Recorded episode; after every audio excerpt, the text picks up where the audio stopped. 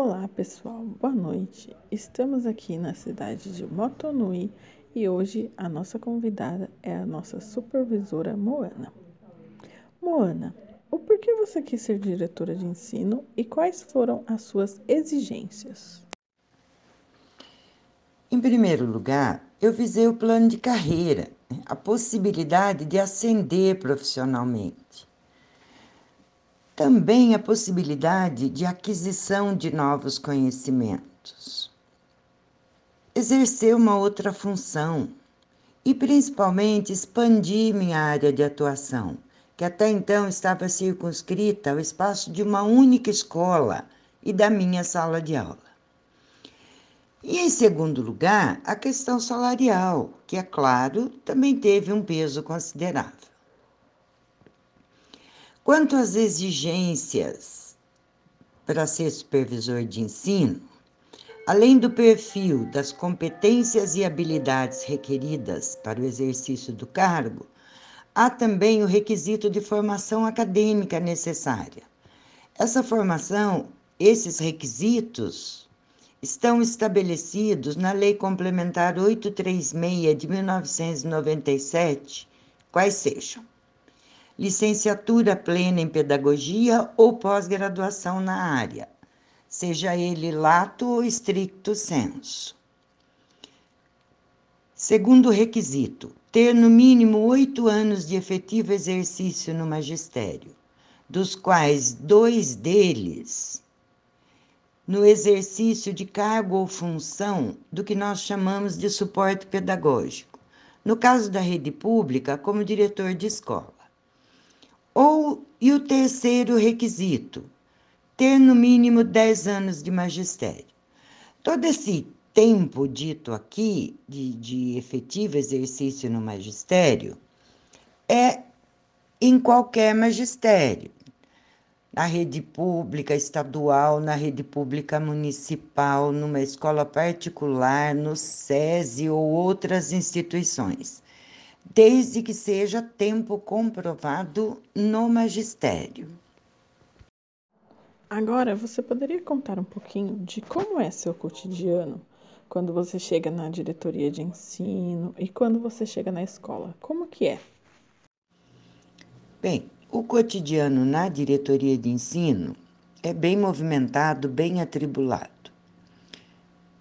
Vou categorizar um pouco nós temos a rotina burocrática, é que se resume ao atendimento às demandas da Secretaria Estadual de Educação e da Diretoria de Ensino. Tudo que envolve análise e produção de documentos. Fazemos também o atendimento e a orientação às equipes escolares que nos contatam. Eles fazem que tipo de contato? Pessoalmente, ou por telefone, por e-mail, por WhatsApp, é, e nós fazemos esse atendimento. E o plantão, que é um dia da semana para atendimento ao público em geral. Então, qualquer pessoa de fora que não seja da rede e venha lá com um problema, se ele for da alçada da supervisão, tem que ter um supervisor lá de plantão então, esse, esse é um resumo assim bem básico do cotidiano da diretoria de ensino.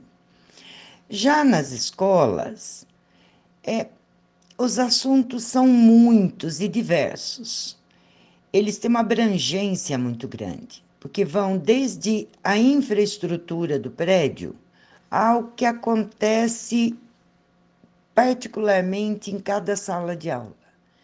Então, na verdade, é um cotidiano que engloba aspectos físicos, rotina administrativa, detalhes técnicos, aspectos pedagógicos e questões legais.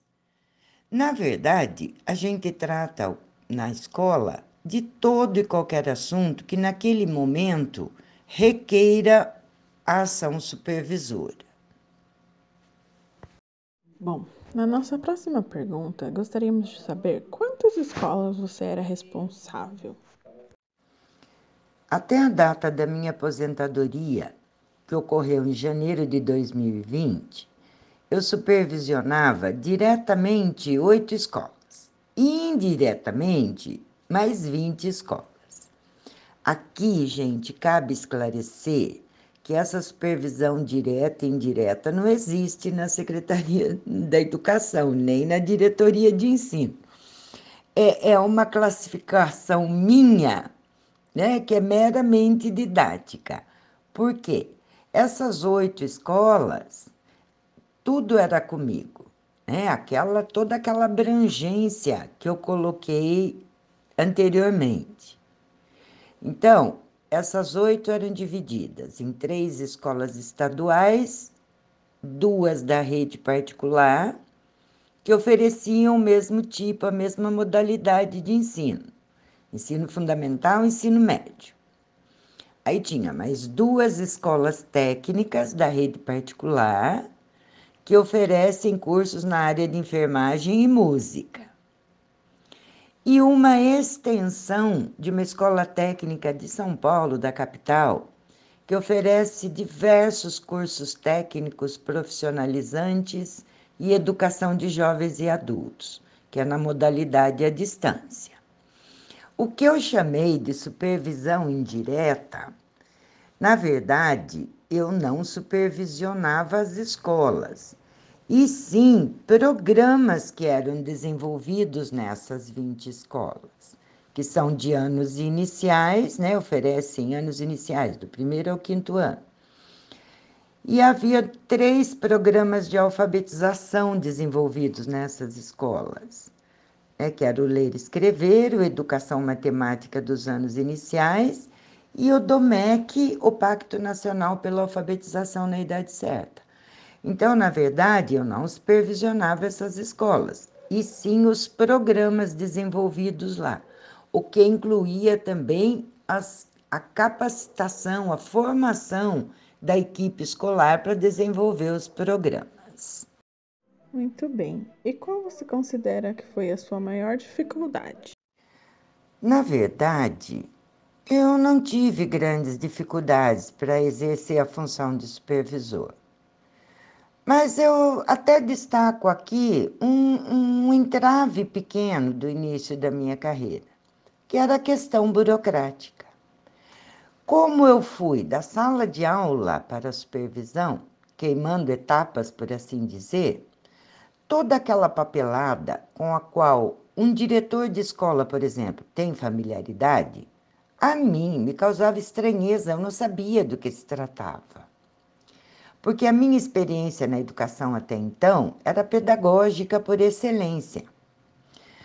Mas é, tive muita ajuda, tive amigos ótimos na, na equipe de supervisão, é, principalmente dos supervisores que estavam há mais tempo no cargo. Né? Aprendi muito com eles é, e rapidamente superei esse entrave. Afinal de contas, gente, burocracia é rotina. Né? É sempre do mesmo jeito. É burocracia. Você pode nos falar um pouquinho de como é essa colaboração na escola? Se todos colaboram, os coordenadores, diretores, professores, ou existe algum descaso quando você chega? Como eu sempre estabeleci uma relação de parceria com as equipes escolares, então a reação das pessoas quando eu chego na unidade escolar é, via de regra, bastante positiva. Eu desenvolvi uma dinâmica que consiste numa coisa bem simples.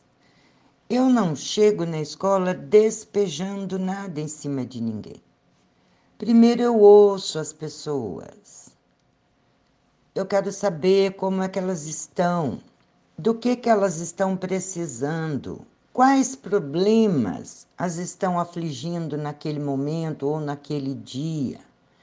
E como a supervisão de ensino pode ajudar. Então, somente depois desse processo é que eu trato dos assuntos que realmente me levaram lá. Bom, chegando ao final da nossa entrevista, A senhora gostaria de deixar alguma mensagem para os nossos futuros graduandos que queiram ingressar nessa supervisão de ensino? Atenção para a dica, atenção para a dica.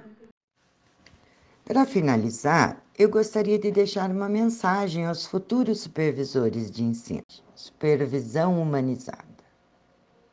Porque nós não podemos nos esquecer que estamos lidando com seres humanos. Seres humanos são eivados de sentimentos e emoções. E essas emoções, não raro, se manifestam em forma de apreensão, de medo, de insegurança, de revolta, de desesperança, ou pior ainda, de indiferença diante dos problemas e dos obstáculos é que dificultam o cotidiano da escola, principalmente o aspecto pedagógico. E elas precisam de ajuda. E com quem elas contam? Com você, supervisor de ensino. Com você, que vai ajudá-la a minimizar ou até a reverter esses efeitos né, negativos que essas emoções provocam ali no âmbito escolar.